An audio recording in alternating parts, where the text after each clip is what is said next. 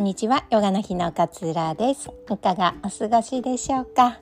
？5月もねあと1週間ぐらいで終わりになってきましたね。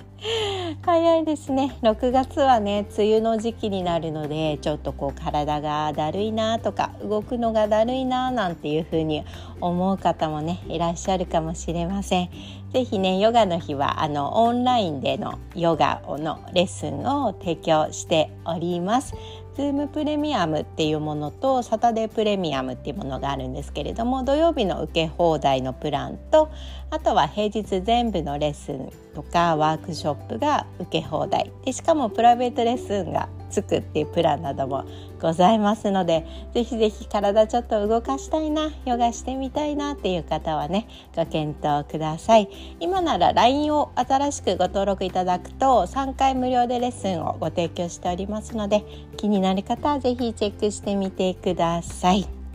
えー、今日は幸せになりたいですかっていうワードを散りばめるっていうお話をねしたいなというふうに思います。あなたは幸せになりたいですか？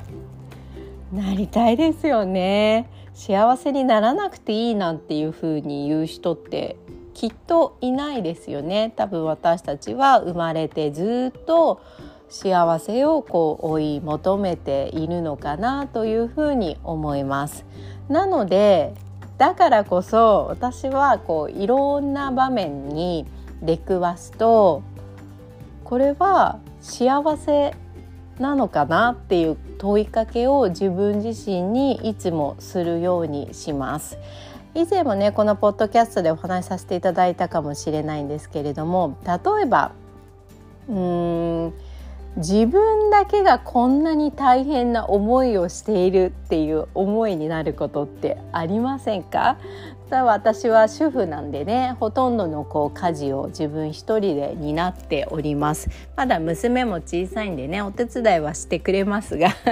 そのお手伝いがより一層仕事を生むみたいなねあの現象もあったりするので、まあ、基本的には全部一人でやってるんですね。で夫はねあの一切キッチンに立たないタイプの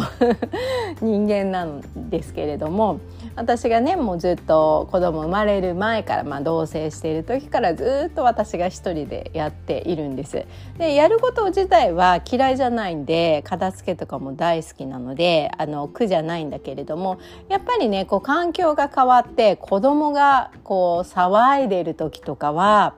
ちょっと子どもの面倒を見てよ私が家事やってるんだからとかって思うし、まあ、体調が優れない時はちょっと様子見て手伝ってよこっちもって思ったりするわけですよね。なんかそんな風な思いが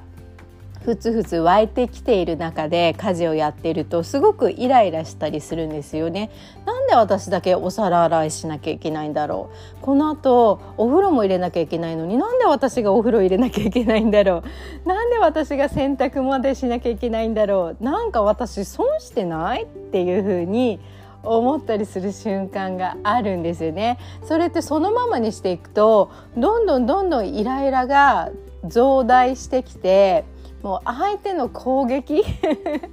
何をしてんの？あんたはって。ちょっとは気遣いなさいよ。みたいな感じで相手に対するこう怒りも増幅していってしまうんですよね。でそういう時に私はいつもあ怒りがこうさわさわさわさこう波がねこう立つようにあ怒りがちょっと私の中に来てるよイライラが来てるよっていう風にキャッチができたならば私はイライラしたいのか私は幸せになりたいのかどっちって問いかけるようにしています。そしたらもう明確なんですよ。答えは明確なの。イライラしたくなくて幸せを感じたいっていう答えなんだけれどもイライラの波にふーって入っていってしまうと幸せになりたいなんて思いってどこからも降ってこないんですよ。忘れちゃうの。もうずっとイライラの感情に入っていってしまうので。なので私は少しでも小さい波をキャッチできたのであれば自分は今からイライラしたいのか自分は幸せを感じたいのかどっちっていうふうに尋ねるようにしています。なのでなんかね悲しいこと嫌なこと例えば誰かに何かを言われてすごく傷ついたっていう時にその人を責めるってこともできますよね。一時的な解決にはなるかもしれない。あいつだって何もしてないのになんで私の悪口ばっか言うんだよみたいな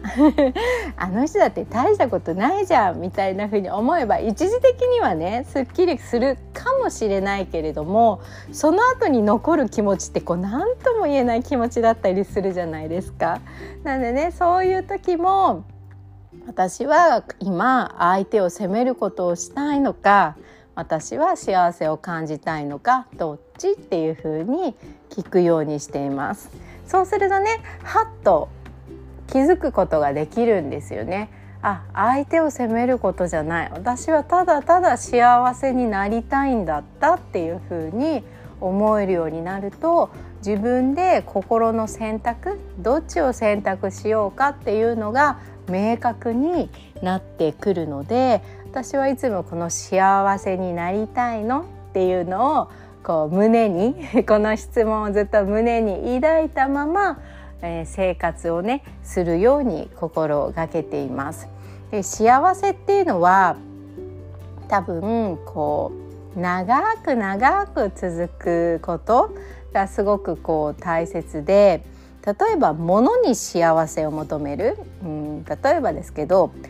甘いケーキを食べれ食べれば絶対に私は幸せを感じられるって。まあこれも大切なことなんですけれどね。自分のこう心地よいものが何かっていうのを知っているのは大切なんだけれどもそれにばっかりこう執着しちゃうとじゃあケーキが手に入らなくなったらどうするの？とかね。例えばうん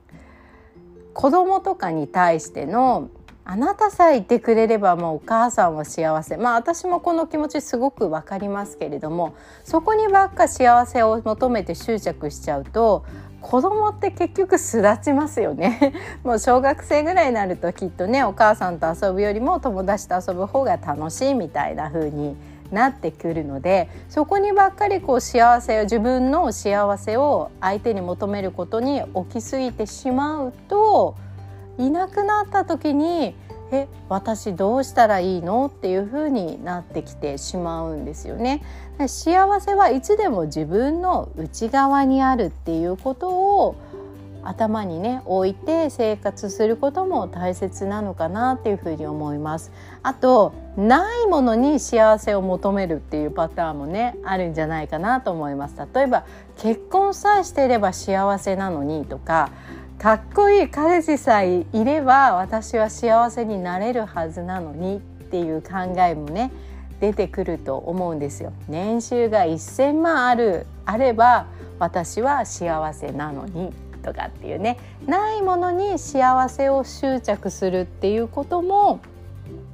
本来の幸せではないですよね。だっていつ手に入るかわからないし仮にね